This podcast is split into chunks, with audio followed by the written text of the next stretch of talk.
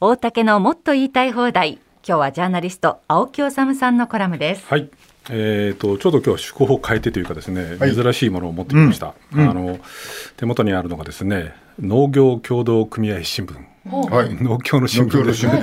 僕以前あの原稿を頼まれて書いたらですね、それ以来送ってきてくれるので、あの僕全くこう分野が違うんでたまに興味深く読んでるんですけれど、その最新号8月20日号っていうのはですね。まあ当たり前ですけれども一面トップの記事が、どうするどうなる気候危機気温上昇異次元級と、こんな光景初めてっていう、全国各地の農業の生産現場をこうルポしたあの報告した記事が載ってたんですね、やっぱり深刻なんですよ。これ例えばね、えー、と埼玉県狭山市これ記事紹介するんですけども、埼玉県狭山市で里芋畑で散水をしていた方によると、もう40日間も雨が降っていない、はい、散水組合に加入しているが設備が回ってくるのは週に1回、雨が降らないこの夏は週に1回の散水でうまく育つのか心配、うん、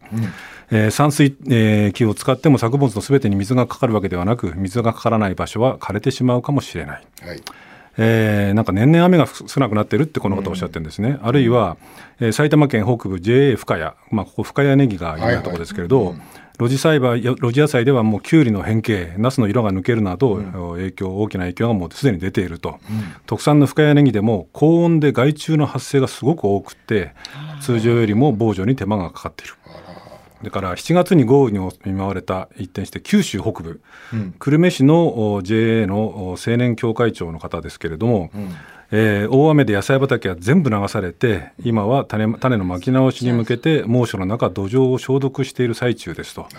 で周囲では大雨の後高温が続いて果樹か牡蠣ですね。あのお花で被害が出ていると、うん、えー、その JA によると切り花のバラとかカーネーションとかっていうのがもうそれぞれ生育に影響が出ていて、うん、バラはそのハウス内の温度が上昇しすぎちゃって、うん、本当はクーラーで冷やさなくちゃいけないんだけれども、電気料金の高騰で生産者はとてもそんなことはできないと。で花のボリュームがどんどん小さくなっちゃっているということなんですね。それからまあ室井の地元ですけれども全国有数のブランド米魚沼コシヒカリの産地、えー、新潟県魚沼市えー、ここでそのこう大規模でコシヒカリを作っている関さんという方がいらっしゃるんですけれど、うん、もう朝から水水管理にも追われまくってると、うん、えー、水源からポンプで水を引けるところはいいんだけれども、うん、山の山の沢から水を引いている水田では沢の水がもうすでになくなって、田んぼまで届かなくなってきていると、このまま雨が降らないともう大変深刻な状態になります。えー、しかも水不足と高温障害の不安も抱えていると、うん、なんかその場所にもよるらしいんですけれども、うん、26度が以上が1週間続くと稲って高温障害が出てこう実ができにくくなるらしいんですね。という中でも37度38度が平気な年なので、うん、高温障害が非常に深刻。さらに酪農も深刻だと、はい、えー、千葉の酪農家の方の話ですけれども、うん、えー、連日の暑さで牛の乳量が落ちてきていると、うん、僕もこれ初めて知ったんですけど、うん、牛ってのは暑さに弱いらしいんですね。はい、で餌を食べる量が減って、うん、体重が落ち、乳量もものすごく落ちていると。でしかも暑さ対策で電気代などの経費もかさんでいると、うん、日中日中の牛舎内の温度は36度散水や扇風機で一生懸命下げてるんだけれども、うん、もう影響が出ていてあれなんだ円安でもう飼料がすごく高くなってるそう、ね、でそれもねだからさすが農業新聞なんですよ、これね食料の今年の自給率、えー、これ、まあ、農水省の発表の記事なんですけれども、カロリーベースの自給率は前年よりもわずかに下がってもう38%。はいから生産額ベースの自給率はその前よりも 5, 5ポイント低下して過去最低58%と、で室井の言った通り生産額ベースの食料自給率っていうのは飼料の輸入額なんかを差し引くから飼料が高くなってくると生産額ベースの食料自給率も下がっちゃう。で今回は輸入飼料、輸入原料などが高騰して、輸入額が増えたかのが影響したと、はい、でこれはおそらく円安も影響をしていると。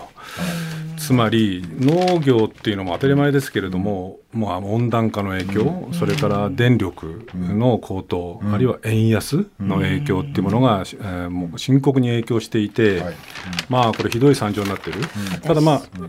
ただまああの農業新聞なんで、こんなこう指揮者のコメントもあってね、まあこう悪いことばかりじゃなくて、高温耐性品種、まあ、つまり高温に強い品種に転換してピンチをチャンスに変えた事例もあると、業種ごと地域ごとに適用策にはもう一歩先の深いアクションが求められるのではないかっていう、まあ、ちょっと希望のあるようなコメントもあるんだけれども。全体で言うとものすごく深刻な状況っていうことですよね。そんな中でね、うん、まあ深谷深谷ネギ植えてたところもうちょっとなんとか別のにしろって言われてもね。無理ですよね。無理でしかもこの職業時期率といろんなのはまだこの年の夏の高温のこの被害が、うんまだこの後出てくるのが入ってないっていう,、いうお米も含めて入ってないっていうことですよね。しかも、あれでしょう、温暖化っていうのは進んでるわけだから、来年が今年よりいいとは思えないし、まあ、もっと悪くなっていそう。で,、でもこんなのずっともう何十年も前から言われてことじゃん？そうなんかどうしてみんなでできなかったんかね。これに絡んでね、うん、今日まあ最初にね本当紹介しようと思ったんですけれど、うん、これ北丸裕二さんが東京新聞のね、はい、コラム書いていて。うん。まあ、北丸さんらしい視点で本当に鋭いんだけれど、うん、軍隊っていうのは世界の温暖ガスの5.5%を占める最大の燃料消費セクターとの説もあると。でしかもね今ロシアがウクライナ侵攻してますけれど、これ今の世界の安全保障のためにも戦争なんかやってる場合じゃないでしょうと、うん、それこそその我々人類がこう生存できていくのかこのこう地球が持続可能なのかっていう問題を考えると、まあ、特に日本に関して言えば今言ったこの食料自給率の問題あるいはこの農業の人たちをどうするのかっていう問題あるいはエネルギーをどうするのかっていう問題、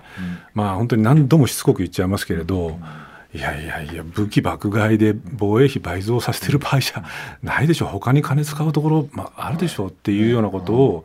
やっぱり改めて思わされる、この農業新聞の記事だったなと思うんですけど、もう軍事費とか、軍事に関しては、あれなんだね、CO2 っていうことは、もう全く考慮に入ってないってことだね。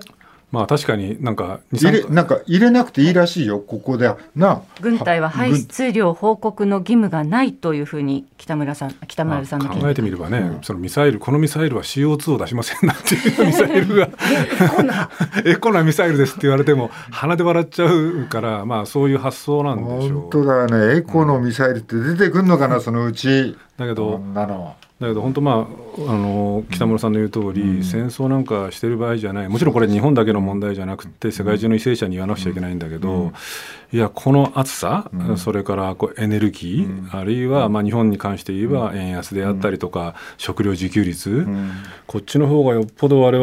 々が日々これから暮らしていくあるいは子ども孫が暮らしていく上での安全保障っていう意味で言えば、こっちの方がもっと深刻で重大だし、やっぱり使える金をこっちに使うべきだろうと。まあ、だから世界はそうだけど日本にしてしてみれば日本でもねどういう軍事のお金を使うかっていうのはね、うん、その買ってりゃいいっていう話にはならないよ。もっと総合的に日本をね、うん、まあ、守っていく方法まあそのなんていうのその食料にしろ、うん、